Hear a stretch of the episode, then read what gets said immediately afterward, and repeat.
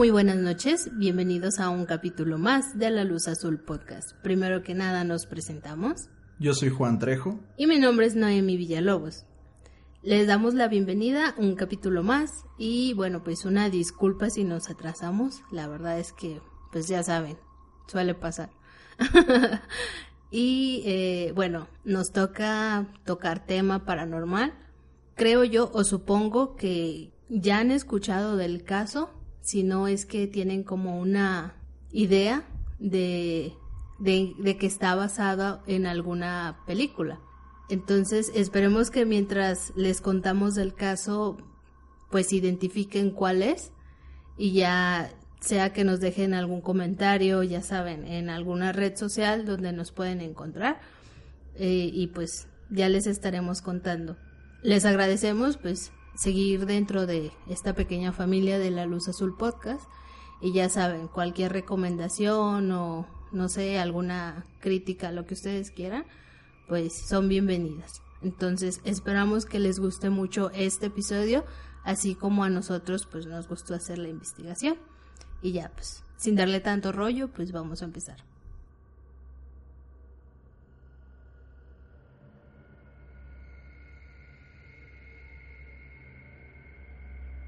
En 1896, la familia Otto se mudó a la localidad de Key West, en Florida, Estados Unidos. Esta familia no tardó mucho en adaptarse y en ganarse el cariño de sus vecinos, ya que se dice que eran unas personas bastante amigables y bastante sociables.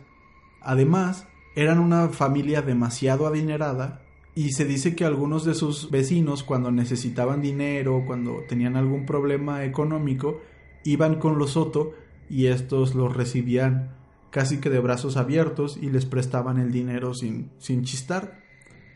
Pero no solamente eran conocidos o eran queridos por los vecinos por esta, digamos, esta posición económica que tenían, sino también se dice que tanto el señor como la señora Otto eran buenos consejeros y personas que sabían escuchar los problemas de las demás Así que si simplemente necesitabas un consejo o necesitabas alguien con quien platicar, la familia Otto era una, una buena opción, si no es que la mejor en toda la comunidad, lo que les hizo ganarse rápidamente el cariño y el aprecio de todos sus vecinos.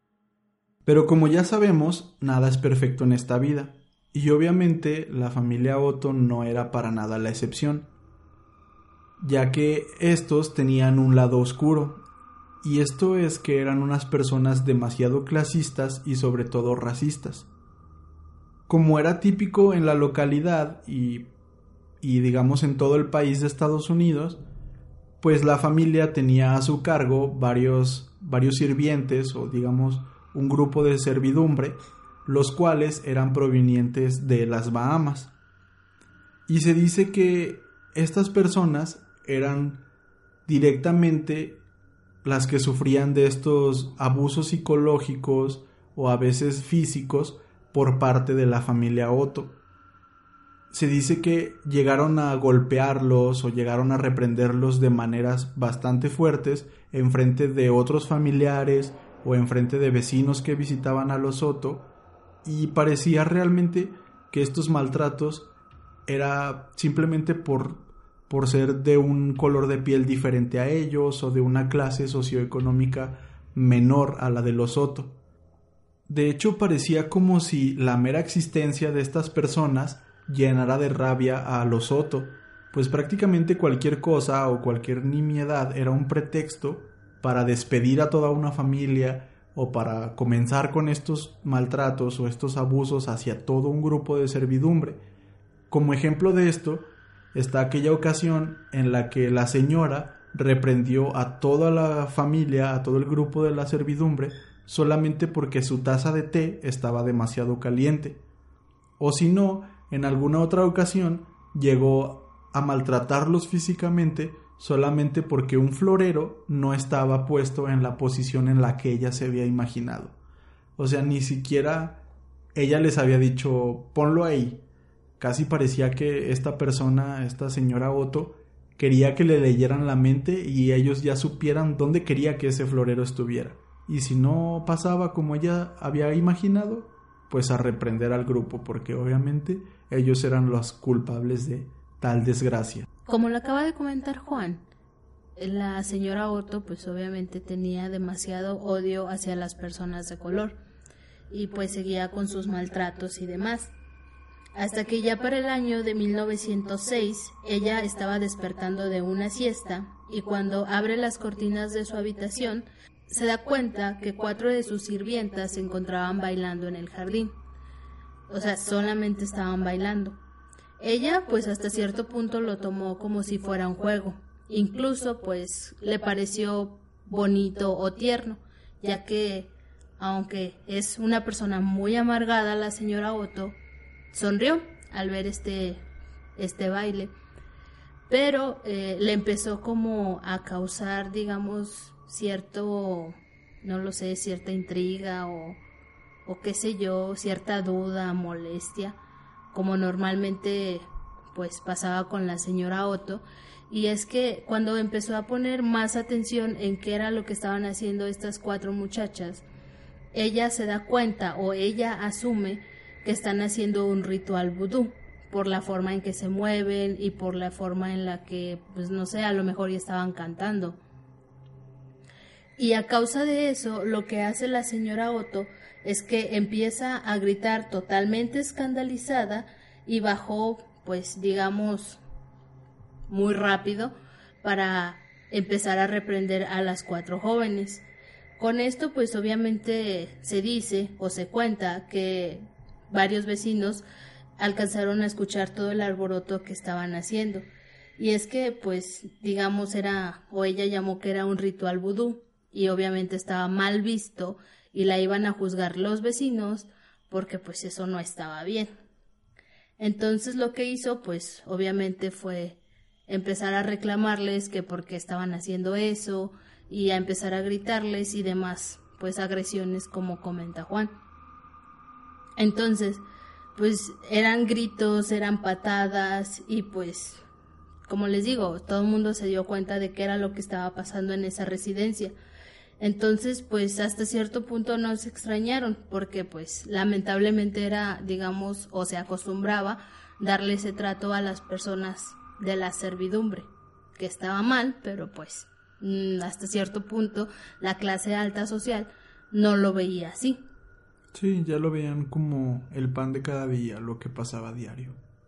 Exacto, y luego, como les comentó Juan desde un principio, que estas eran las actitudes de siempre de, de los Soto. Entonces no era algo que dijeras, ay, no, pues no lo sé, mira, me asombro. Entonces fue todo, digamos, entre comillas, normal. Entonces, a raíz de este famoso ritual vudú que estaban haciendo las cuatro sirvientas, es que la señora Otto despide a la servidumbre, incluso a una de las chicas que llamaban era su consentida. Ni siquiera tuvo como ese temple o esa pues no sé, cariño que se le puede llegar a tomar a una persona por estar siempre contigo. Entonces, pues eso no le importó y a todos los acabó despidiendo. Esta chica, la que era su consentida, le rogó, le lloró y le dijo que pues no la corriera, porque ella tenía un hijo que mantener y el empleo pues no le podía faltar, que le suplicó, básicamente se arrodilló y le dijo que por favor no la corriera pero esto poco le importó a la señora Otto, ya que pues obviamente no iba a dañar su reputación por esta clase de, de cosas. Entonces le dijo que tomara sus cosas y se largara de su propiedad. Obviamente pues la servidumbre acató la orden y pues, al instante se fueron de la casa de los señores Otto. Ya una semana después de todo el alboroto que se había causado de las despedidas, de los gritos y de los golpes, la señora Otto se encontraba en su casa, como normalmente, hasta que escucha que alguien estaba llamando la puerta, por lo que va y abre para saber quién es el que estaba tocando. Ahí se da cuenta de que es la sirvienta, la consentida, la que está parada frente a ella.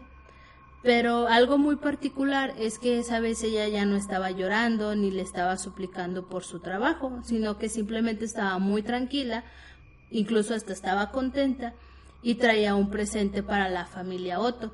La chica les dio este regalo en agradecimiento por todos los años que había estado dentro de la casa y por lo que los patrones le dieron a ella. Sí, y si la llamaban la consentida, pues quizá era porque dentro de lo que cabe la trataban un poco mejor o tenía ciertos privilegios que, que los, demás.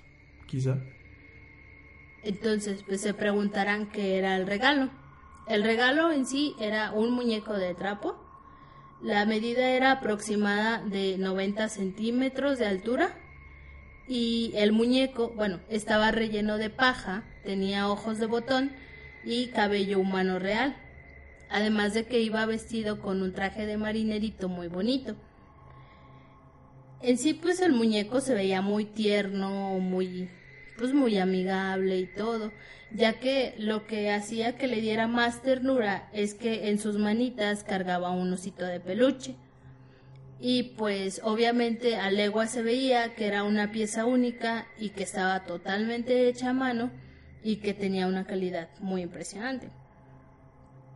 Entonces, pues al darle este, este muñeco a la señora Otto, la sirvienta, muy contenta, únicamente le dijo a la señora Por favor, madame, tome este regalo como mi despedida. Creo que le encantará a su pequeño hijo. Sin más, como les decimos, la actitud de la señora Otto, que siempre había sido como que muy, muy fría y sobre todo muy despreciable hacia pues sus sirvientes, es que pues simplemente ve el regalo a la consentida pues ni siquiera una palabra o algo aunque sea un gracias digamos ya de cortesía. Nada más le arrebató el juguete y le cerró la puerta en la cara.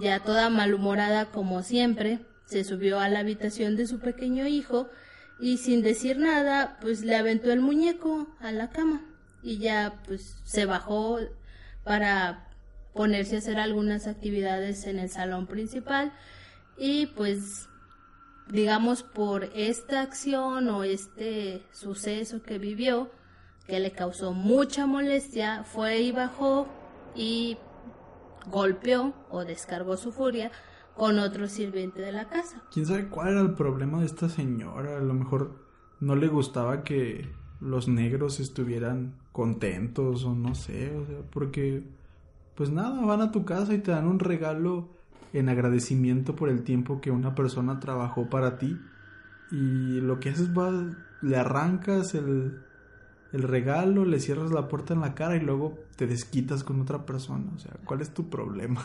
Sí, y luego aparte, pues como lo decimos, eran agresiones sin justificación. Esta pobre persona ni la debía ni la temía. Y pues como esta señora se enojó porque le dieron un regalo, ya tuvo que aguantar las golpizas. Sí. Yo no me enojaría si me dan un regalo. No, pues no. esta, esta señora sí es única y diferente. Eugene, el hijo de seis años del matrimonio Otto, quedó enamorado desde el primer segundo de aquel muñeco Rápidamente lo convirtió en su mejor amigo, ya que lo abrazaba, lo acariciaba, incluso se dormía con él.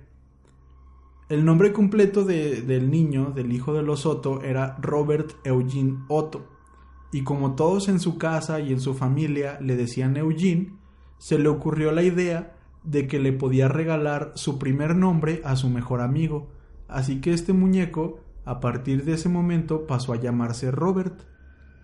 Como les comento, Robert se había convertido prácticamente en el mejor amigo de Eugene y lo traía para todos lados consigo, nunca se les veía separados.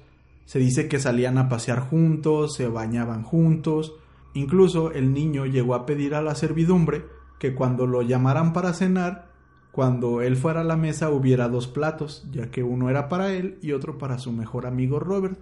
Esta actitud, aunque nos pudiera parecer un poco extraña o no sé, demasiado exagerada, pues realmente no asombró a la familia Otto, ya que por la época, e incluso yo digo que por esta época también, se puede considerar un poco normal que los niños, o en especial los niños de, clase alta, tomen esta clase de, de, acciones o le tomen esta clase de cariño a los juguetes y los conviertan así como en sus mejores amigos o como en sus compañeros. Pero lo que realmente asombró a los padres fue que conforme el tiempo fue avanzando, Eugene comenzaba a tener conversaciones con su muñeco pero sobre todo conversaciones muy profundas que incluían temas como la muerte, la vida, la existencia, las emociones humanas, etc.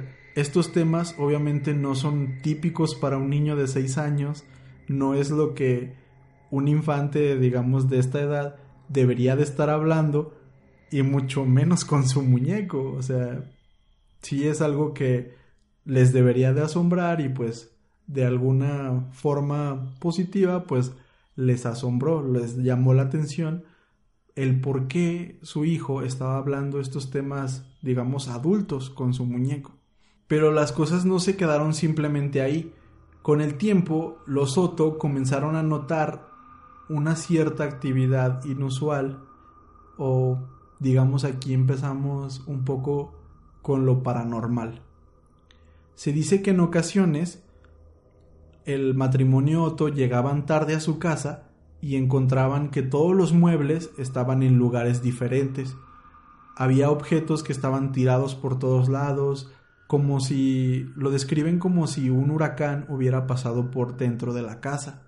Entonces cuando los Otto veían esto, subían al cuarto de su hijo para preguntarle qué había pasado, y éste simplemente decía que Robert era el culpable de todo ese desastre o de todo ese desorden que había en toda la casa. Más tarde, digamos que esta actividad comenzó a intensificarse y el pequeño Eugene comenzó a sufrir de, pánico nocturno, ya que se despertaba por las noches gritando y llorando, y cuando sus padres entraban en la habitación, lo encontraban en una de las esquinas de su cuarto, abrazando sus rodillas y mirando con profundo terror al juguete que él mismo llamaba su mejor amigo. Pero aún así, y por más que le insistieron, Eugene no quería deshacerse de aquel muñeco. Para esto, los señores Soto llegaron a pensar que simplemente estaba pasando por una etapa, que era algo que, pues sí, era de la edad y se le iba a pasar, y decidieron aguantar toda clase de situaciones extrañas ya que estaban convencidos de que su hijo era quien hacía todas estas travesuras y lloraba por las noches solamente para llamar la atención, y al hecho de que se despertara y culpara casi de todo a, al muñeco Robert, pues le lo atribuyeron a que simplemente era parte de sus berrinches.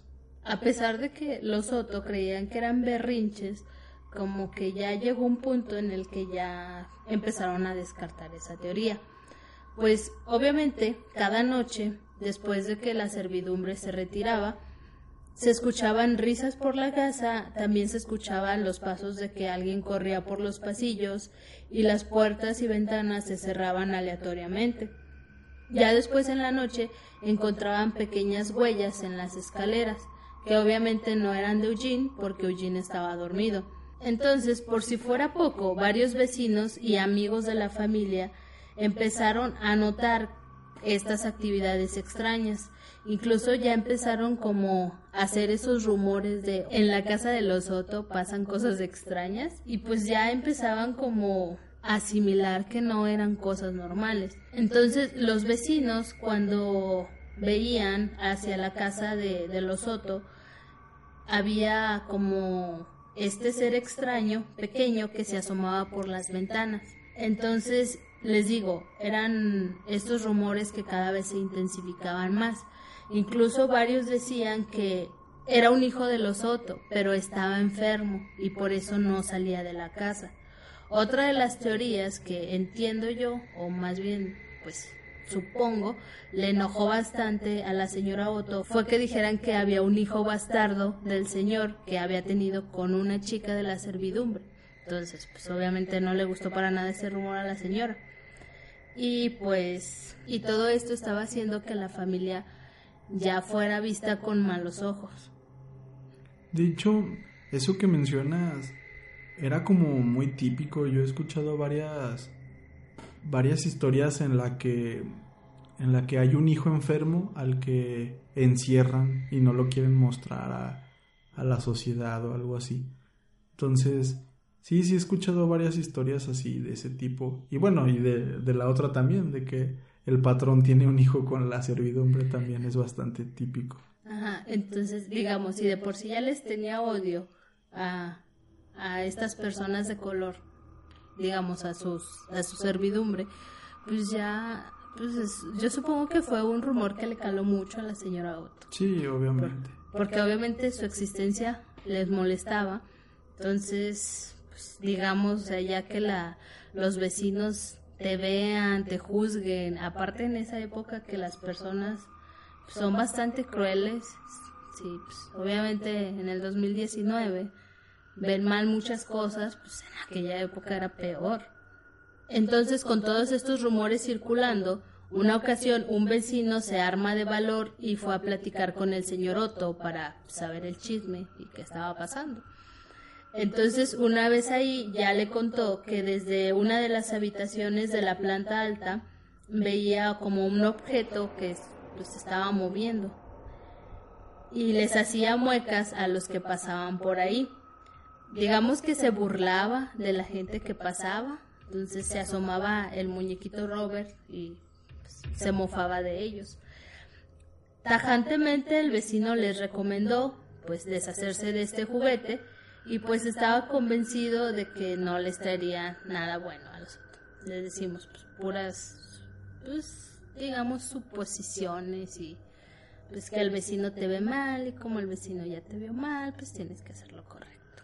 Y pues digamos que la gota que derramó el vaso fue que ese mismo día, eh, cuando los Otto decidieron hablar con su hijo, pues lo intentaron persuadir de diferentes maneras de que ya no estuviera con Robert, de que se deshiciera de este muñeco. Incluso le aconsejaron regalarlo a un niño con menos recursos o tirarlo a la basura. Pero pues Eugene estaba muy apecado a Robert, a pesar de todos estos sucesos paranormales, él lo quería a su lado, no sabemos por qué, y pues obviamente les dijo que no.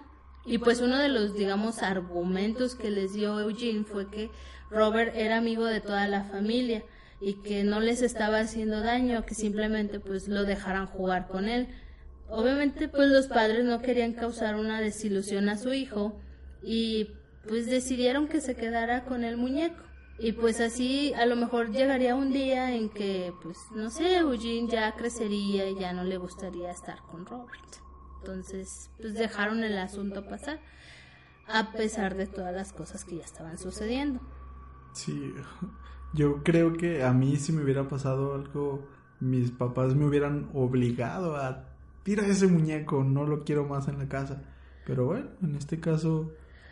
O, o, ni siquiera te hubieran preguntado, simplemente hubieran agarrado el muñeco y lo hubieran tirado. Sí, sí, es cierto. Hasta yo lo haría. sí, es la, es la verdad.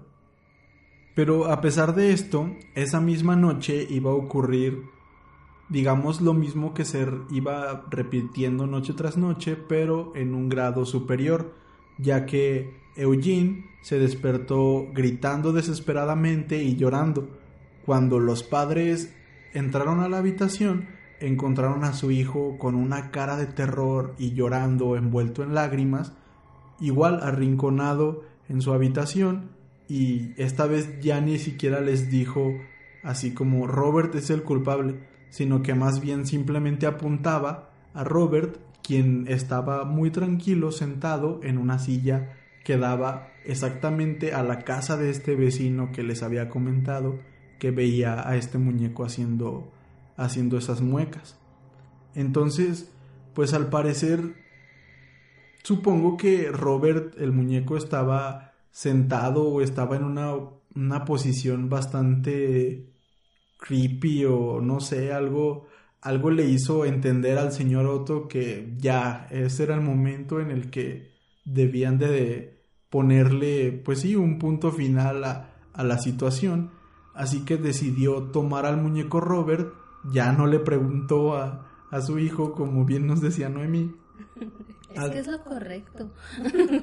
Sí, es lo que debió haber hecho desde un principio, no esperarse a que los muebles se, se movieran. A que el vecino viniera y le dijera.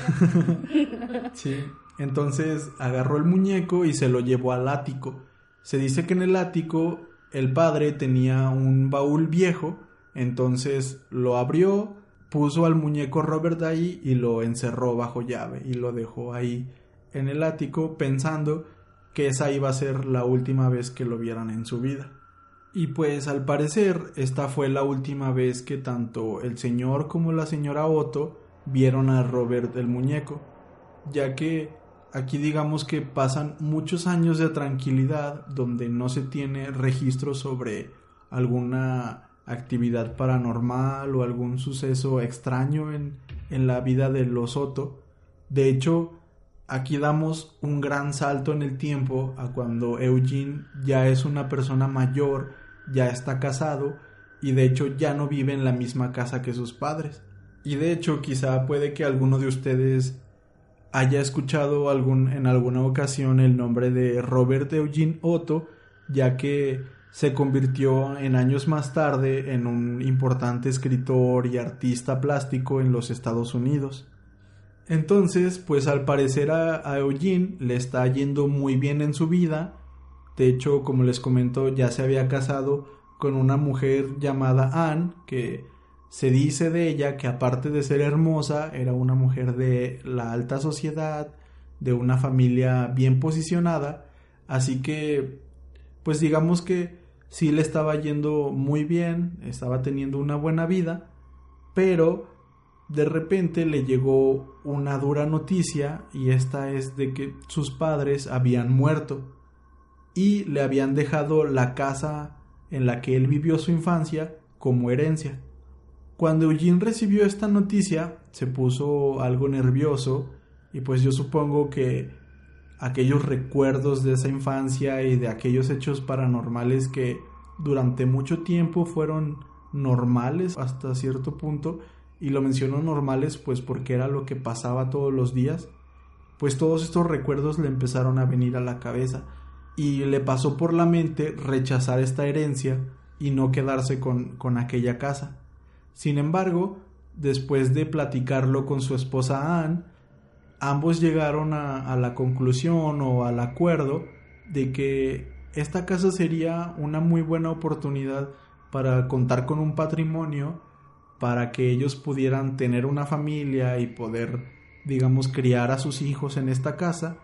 Y además, se dice que esta casa estaba ubicada en un barrio eh, bastante, digamos, alegre y pintoresco, muy cerca de la playa, y esto podía ayudar a Eugene a continuar escribiendo sus libros o haciendo sus pinturas y sus esculturas. Así que, como les comento, de mutuo acuerdo, decidieron aceptar la herencia y mudarse juntos a aquella casa. Como les acaba de comentar Juan, Eugene aceptó su herencia.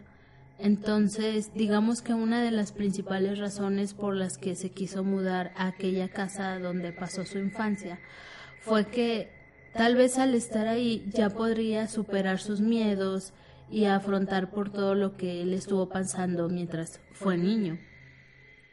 Entonces ya cuando estuvo en su antiguo hogar, junto con Anne, su esposa, subieron al ático donde estaba este viejo baúl y se encontraba su amigo Robert, que les decimos sus padres lo pusieron ahí para que ya no estuvieran sufriendo de este tipo de pues travesuras por parte del muñeco.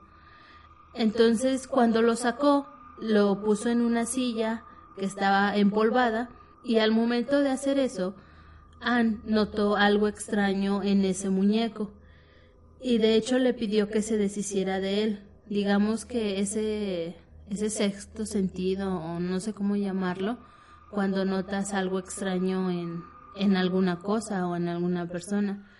Entonces, aún así, como que Eugene no le dio importancia a la opinión de su esposa y lo que hizo fue llevarlo hacia alguna de las habitaciones que estaba en la casa y de hecho lo puso en la silla frente a la ventana de la habitación continua la suya.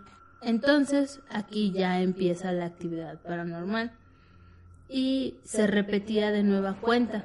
De hecho, el matrimonio Otto notaba cómo el muñeco se la pasaba caminando o cambiando de posición, ya que a veces aparecía en una habitación diferente a donde lo habían dejado.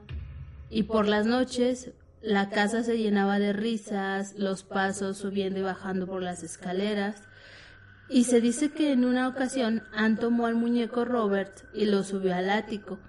Ya cuando bajó las escaleras, y llegó a la cocina, ya estaba ahí este Robert sentado esperándola. Obviamente pues eso es algo que te causa un impacto y de lo que pudo notar Anne fue que sus piecillos estaban llenos de polvo. A pesar de todo esto, pues Eugene no quería deshacerse de Robert. Supongamos que le traía como esos recuerdos eh, de su infancia, de pues a lo mejor si no salía mucho o no tenía amigos fuera de, pues sí, de su casa, porque pues, no lo sé. Supongo que en aquella época no, no iban los niños a la escuela o no, no tenían algo en que entretenerse, no lo sé. Entonces, digamos que su única diversión era su amigo Robert. Pero es que, ay no, o sea, es como cuando uno ve las películas de terror, es como, ¿Por qué vas a donde está el sonido? ¿Por qué si pasaste muchísimos años, hiciste toda tu vida sin que nada raro te ocurriera? Y a partir del día que sacas un muñeco del baúl, empiezas a escuchar risas, pasos, ves que el maldito muñeco tiene los pies llenos de polvo y aún así no te quieres deshacer de él. O sea, ¿Por qué? ¿Por qué es así la gente? Es que extrañaba el sentirse de nuevo así. le hacía falta, le hacía falta la actividad paranormal, yo creo, sí. Supongamos. Entonces, pues, no lo sé, o sea, llega un punto en que ya empiezas a ver común este tipo de, de sucesos y ya, pues, hasta lo ignoras, ¿no? Y ya, pues, digamos que así vivió el, matrimonio de Eugene. Ya hasta el, el año en el que Robert murió y su esposa Anne decidió ya ponerle fin a toda la situación. Una de las ideas que se le vino a la mente fue quemar al muñeco de trapo, pero cuando lo sostuvo en sus brazos no pudo evitar recordar a su esposo Robert, entonces lo que hizo fue llevarlo al ático y encerrarlo en el baúl. Y ahí años después ya, digamos, Anne siguió con su vida y se dice que ella murió de causas naturales y muy tranquila en esa casa. Entonces, sabemos que la solución es esa, que Robert esté en el baúl. Entonces ya con la muerte de los Soto, obviamente la casa fue puesta en venta y esta es adquirida por un joven matrimonio que tenían una hija de 10 años. Esta pequeña era amante de las muñecas, era su juguete favorito, ya que tenía muchísimas y digamos que su habitación estaba llena de ellas. Lo que le encantaba a la niña de 10 años era peinarlas, bañarlas y estar todo el día con ellas. Entonces, pues no es difícil de imaginar que, pues por algo, dio con Robert y lo encontró en este baúl que estaba abandonado en el ático y lo sacó de ahí y ya empezó a pues no sé pues ya a jugar con él como normalmente lo hacía Eugene cuando era niño. Y pues aquí la historia se vuelve a repetir. Cuando Robert sale del baúl ya la niña lo trae como su mejor amigo.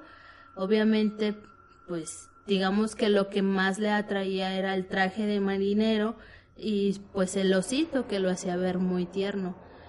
Entonces empezó la misma actividad que antes, que ya sabemos que son las risas, los pasos en las escaleras, las huellas y que Robert pues obviamente tenía los pies con polvo. Además, otra de las cosas que se dice es que estos nuevos inquilinos pudieron darse cuenta que cuando despertaban las muñecas aparecían sin brazos y sin piernas y pues algunas sin cabeza. Entonces, pues ya se les empezó a hacer más extraño. Digo, aparte de todos estos sucesos paranormales que estaban viviendo a causa de, de que la niña sacó a Robert, entonces como que esto ya les causó un poco más de conflicto.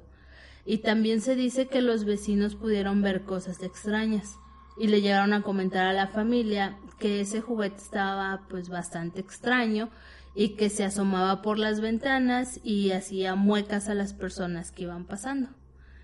Como pues les, les contábamos la, la familia Otto. Y otra vez volvemos a este punto en el que los padres de esta niña no creían que el muñeco tuviera algún alguna clase de energía negativa o no creían en brujería y ese tipo de cosas. Entonces, pues se les hacía normal que su hija platicara con el muñeco, que, que despreciara a otras muñecas por, por haber encontrado un nuevo juguete, ¿no? Les parecía bastante normal. Pero una noche, la niña de 10 años despertó con tremendos gritos a sus padres, quienes corrieron a la habitación para saber qué era lo que estaba pasando. Al entrar a la habitación, encontraron la misma escena que los Soto habían vivido años antes, ya que la niña estaba llorando en un rincón y temblaba mientras apuntaba al muñeco que muy tranquilamente descansaba sentado en una silla. La habitación estaba repleta de cabezas de muñecas y hojas de libros por todas partes. Se dice que en este momento el padre de esta niña decidió no aguantar más esta actividad y pues tomó al muñeco y lo volvió a encerrar en el baúl del ático, a donde no iban a regresar nunca, pues vendieron aquella casa y se fueron a vivir a otro estado. Lo que pues parece que debieron de haber hecho desde el principio, pero ninguno hizo.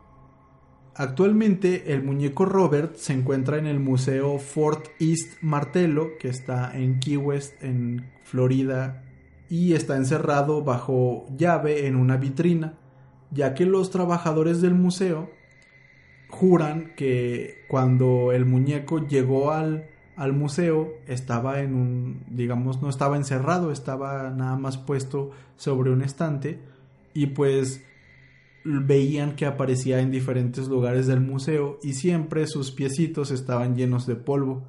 Entonces, como juraban que el muñeco se movía, decidieron encerrarlo en esta vitrina para que ya no se anduviera moviendo por todo por todo el museo.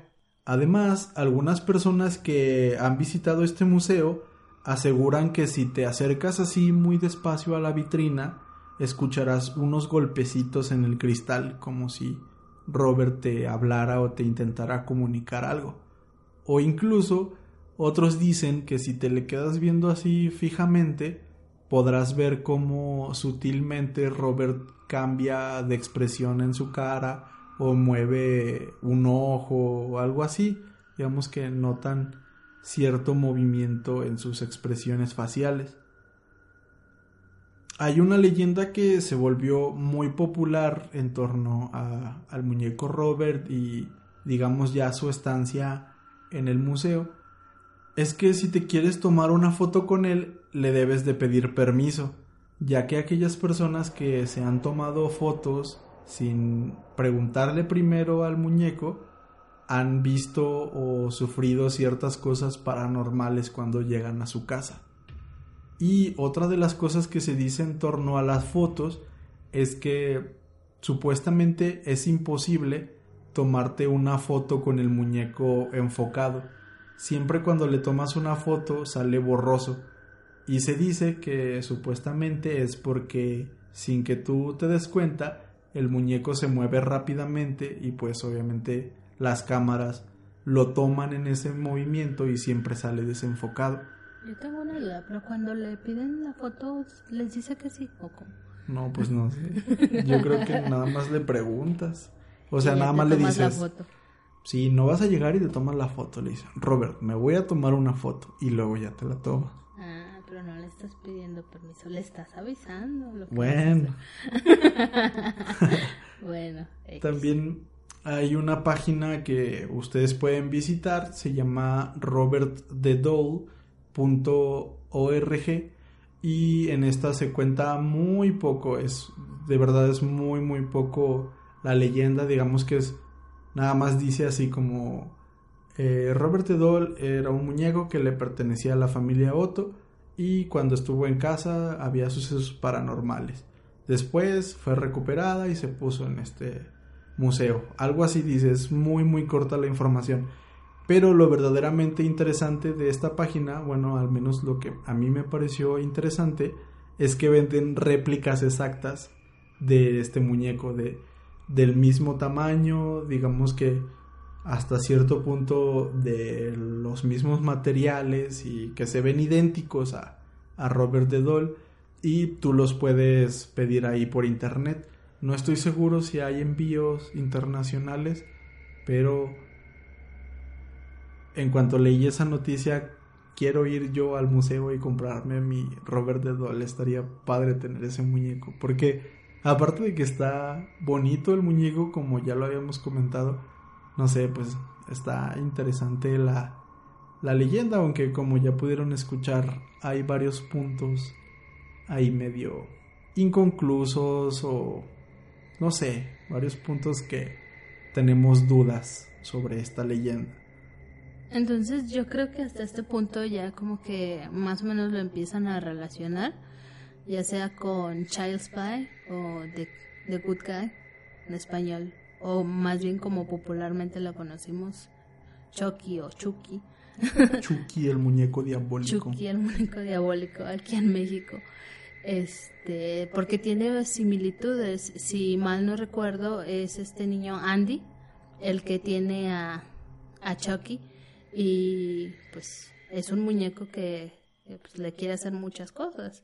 Digamos que la película está más basada en que el asesino no como que muere, hace ahí un conjuro y traspasa su alma a este muñeco. Sí, pero creo que sí el mismo los guionistas de la película sí habían dicho que su inspiración, digamos que pues sí, de donde partió la idea de las películas de Chucky era de esta leyenda de Robert de Doll. Entonces, pues, este fue el caso que nosotros escogimos.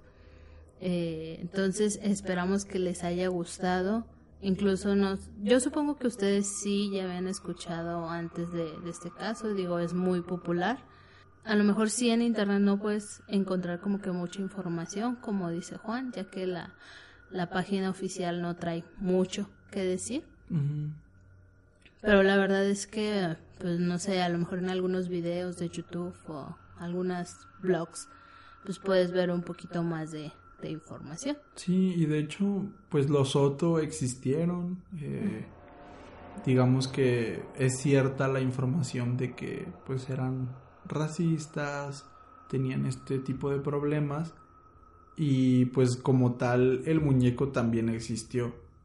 Ya no sabemos si es cierto o si fue ya leyenda todo esto inventado, pero pues también se sabe que estos sirvientes practicaban el vudú y, este tema, entonces pues sí, no, no, no podemos estar completamente seguros, siempre hay ahí su punto en el que en el que pueda ser verdad o no, no, lo sabemos. Pero pues es una historia interesante, a mí me parece interesante porque aparte de que es la que inspiró Chucky, que es una película pues muy muy famosa, por lo menos aquí en México, yo supongo que en toda Latinoamérica, pero aquí en México yo creo que es un personaje de la cultura popular, todo el mundo sabe quién es Chucky. Sí, incluso hay una broma que es este cuando eres niño que te decían, eh, ¿cómo era? No te asomes porque anda Chucky o cómo. Pues sí. Eh, eh, sí, básicamente es cuando nosotros éramos niños, los papás eran muy dados a decirte que ahí andaba Chucky. Y pues, como estábamos niños y pues, creíamos pues que sí. Sí, y aparte, y aparte a mí me parece que incluso por ejemplo, leyendas como la de Anabel, que si bien es otro caso que está basado en hechos reales, ya saben, de, de los Warren y, y, todos estos casos que ellos vieron, eh, yo supongo que hay muchas personas, sobre todo de nuestra generación y más grandes, que cuando vieron la película de Annabelle o supieron de Annabelle, como que lo relacionaron con Chucky, o sea, como que Chucky es nuestra primera referencia hacia un juguete maldito. Y parece que cada vez más es un poquito más popular lo de los juguetes malditos y, y pues creo que en algún punto de mi vida yo más chico también llegué a tenerle cierto temor a algunos juguetes, nada más por estas películas y todas estas ideas. Ya sé, ahorita me acordé de una, es que esa película a mí la verdad se me hace divertida, que es la de Vacaciones de Terror, ¿no? O algo así, donde sale, donde sale Pedrito Fernández, que es esta muñeca que mueve los ojos y pasan cosas malas. Entonces, no sé si la ubiquen, está muy vieja ya la verdad la película, pero no sé, como que todo eso, o sea, no sé, no he cuando recuerdo Chucky, no sé, no puedo evitar acordarme de esta muñeca. Sí, peliculón. Si eres mexicano y no la conoces, me decepcionas, hermano. pero sí, Vacaciones del Terror, véanla, búsquenla. No sé dónde, pero búsquenla. Eh, creo que sí está en YouTube. Ah, bueno, ahí en búsquenla. Con Pedrito Fernández. Sí. Y bueno, pues esperamos que les haya gustado este episodio. Aquí damos por terminado con el, con el caso como tal y pues vamos a pasar a, dar nuestra ya clásica sección de saludos. Esta vez nos vamos a ir un poquito más rápido ya que si recuerdan eh, el episodio anterior yo olvidé el archivo y pues se juntaron algunos y luego entre que la semana pasada no pudimos grabar pues digamos que se juntaron un poquito más Así que pues vamos a ir rápido con los saludos y pues tienes el primero, Noel. Sí, el primero es para Luis Aguirre, él es de Minnesota y él nos dejó un comentario en Instagram. Muchas gracias Luis y te mandamos un saludo. El siguiente saludo es para Atena Loria. Ella no nos comentó de dónde era, pero sí nos dejó un comentario en Instagram. El otro va para Cristian Lucas y pues también nos dejó un comentario en Instagram. Entonces te mandamos un saludo, Cristian. El siguiente es para Lorena Lopardo. Ella es de Buenos Aires, Argentina. Y nos estuvo mandando algunos mensajes en Instagram. Te mandamos un saludo hasta Argentina. El otro va para Miguel Alcántara. Él es de CDMX. y nos dejó también un mensaje en Instagram. Así que pues, muchas gracias y te mandamos un saludo hasta allá. Otro saludo es para Anaí Magaña, ella es de Yucatán, de acá de México, y pues ella nos dejó un comentario en YouTube, así que muchas gracias y te mandamos un saludo hasta Yucatán. El siguiente va para Eli Alba y Angie Magaña. Ellas son dos conocidas. Bueno, Eli estaba con nosotros en el mismo salón de la uni y Angie fue una chica que conocimos también en la uni. Sí, estaba en otra carrera. Sí, entonces pues un saludo Eli. Esperamos que andes bien, la verdad. Y muchas gracias por, por andar siguiendo la luz azul. Y pues también un saludo Angie. Muchas gracias. Muchas gracias a las dos y pues un saludote. El siguiente saludo es para Victoria Santiago. Ella no nos comentó de dónde es, pero nos dejó algunos mensajitos en Facebook. Muchas gracias por eso y te mandamos un saludo. El otro va para Baldo Pantoja, él es de Ciudad Juárez y nos dejó una recomendación en Facebook. Así que muchas gracias, Baldo, y un saludo hasta Ciudad Juárez. Otra recomendación en Facebook nos la dejó Diana M. Hernández. Ella es de la Ciudad de México o la CDMX y te mandamos un saludo hasta allá. Muchas gracias. El otro va para Rodrigo Valdés y nos dejó un comentario en YouTube. Él sí no nos dice de dónde es. Te mandamos un saludo, Rodrigo.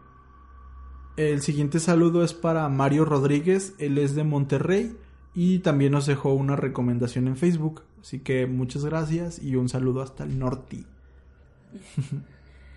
El otro va para Israel Collin, él también es de la CDMX y también nos dejó una recomendación en Facebook. Así que muchas gracias Israel y un gran saludo. Y el último saludo que tenemos para esta semana es para Álvaro Bautista. Él es un colombiano que vive en Brasil y nos dejó un comentario bastante interesante en YouTube. Él nos comentó el episodio de Pedriño Matador, el anterior. Como saben es un caso que ocurrió en Brasil y pues nos dejó un par de datos bastante interesantes.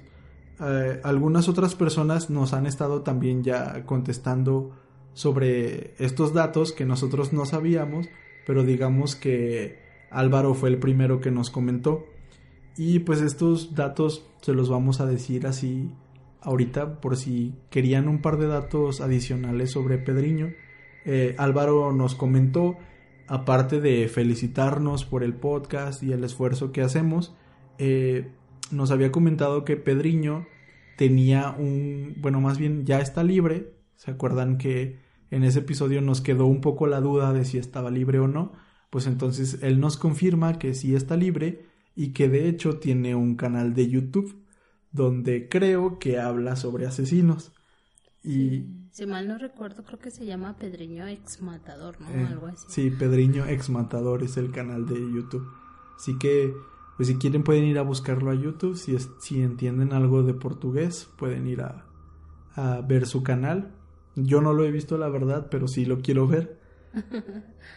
y, y otra cosa que nos comentaban es que hay una empresa o algo así, un, digamos, no sé, un estudio, no sé bien cómo decirlo, que está planeando hacer un documental sobre sobre la vida de, de Pedriño y como él está pues muy digamos disponible, muy abierto a contar su historia, pues ya está muy próximo a salir este, este documental con todo el apoyo de, de Pedriño y sus declaraciones sobre todos los asesinatos y toda su vida.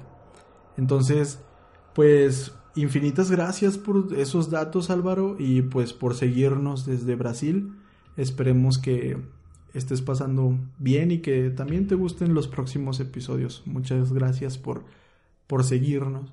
Y en general a todos los que nos siguen, todos los que nos escuchan, a todos los que interactúan con nosotros ahí en mensajes, a los que no también. Muchas gracias por todo. Y pues, ¿tienes algo más que decir, Noemi? Mm, pues no, en serio, pues, no, pues creo que sería todo. Este, les agradecemos eh, la retro que nos dejan.